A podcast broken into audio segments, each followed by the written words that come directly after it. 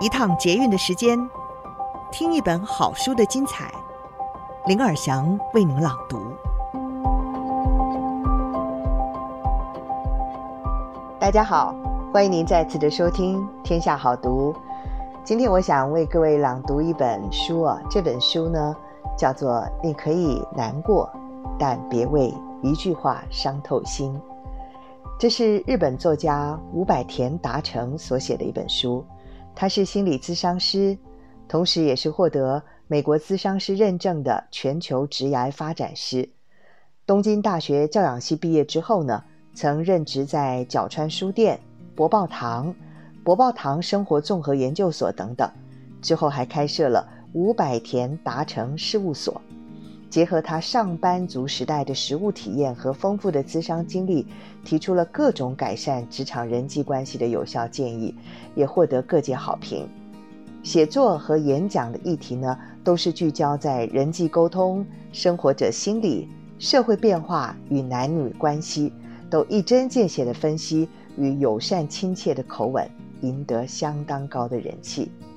我想，我们的很多的听众朋友。在职场当中，可能都会遇到这些的状况。那今天的书斋主题是：道歉了，怎么反而让人更生气呢？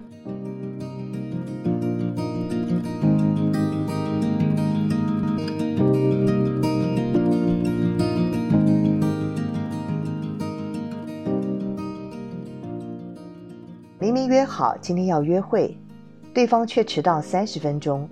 当你表达不满，他还一脸不耐烦地说：“我道歉总可以了吧？”同事出了大乌龙，你也因此受到了牵连，事后来道歉，啊，这次是不小心的，下次会更注意。听完了以上两种状况，你是不是觉得血压都要升高了？明明听到对不起，却感觉不到对方的歉意，那他到底为什么要说对不起呢？难不成是我做错了什么吗？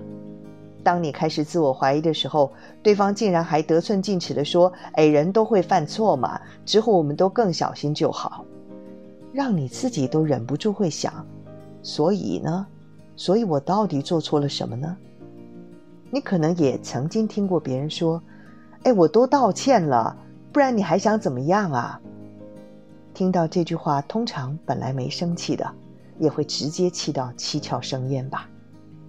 因为犯错不是不可原谅，毕竟就连机器都可能故障，人怎么可能不犯错呢？真正的问题不是有没有道歉，而是有没有同理对方的不愉快。只是口头上的道歉，反而是用情绪勒索的方式要求对方原谅。如果听到这种类型的道歉，就算脾气再好，也很难直接原谅。像前面的情境中，同事的道歉，他说：“哎，这次是不小心的，我下次会更注意。”这种道歉的方式，明摆着就是错都错了，下次不要再错就好，干嘛这么计较？像这样的态度，别说悔意了，他根本没有办法理解你为什么要生气。当然，听到的人也很难打从心底去原谅对方。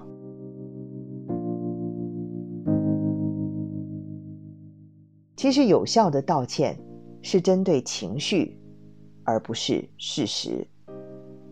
一般来说，道歉可以大致分成根据事实和根据心情两种。所谓根据事实，就是有条理的分析一遍发生了什么，哪里出了问题，自己的过失在哪儿，理性的全盘审视后，才知道如何改正。而心情根据呢？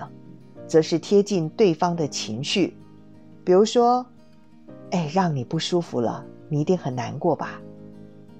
前者在商务或诉讼的场合很有效，但是一般人只有在顺利表达出后者的时候，才会获得别人原谅。尤其在工作的场合，为了效率、争取时间，下意识的会选择理性的厘清问题，提出解决方案。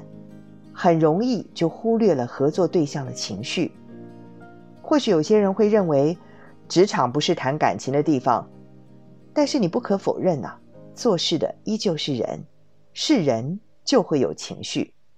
所以不需要特别的压抑情绪，也不应该回避情绪。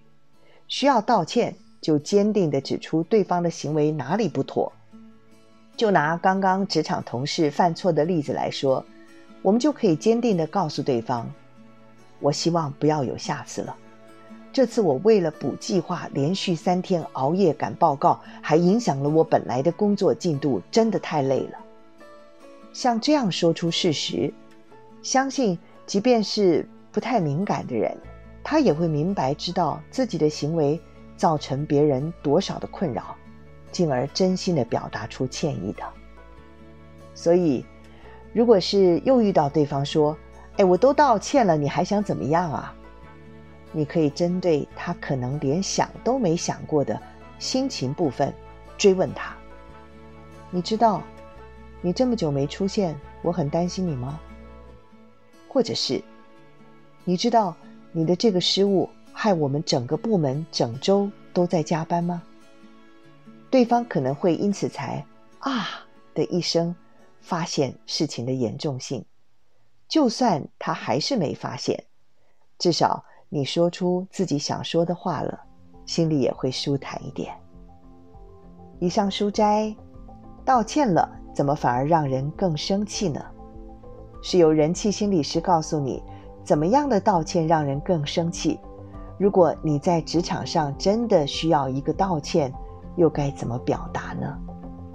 所以，有效的道歉应该是针对情绪，而非事实的。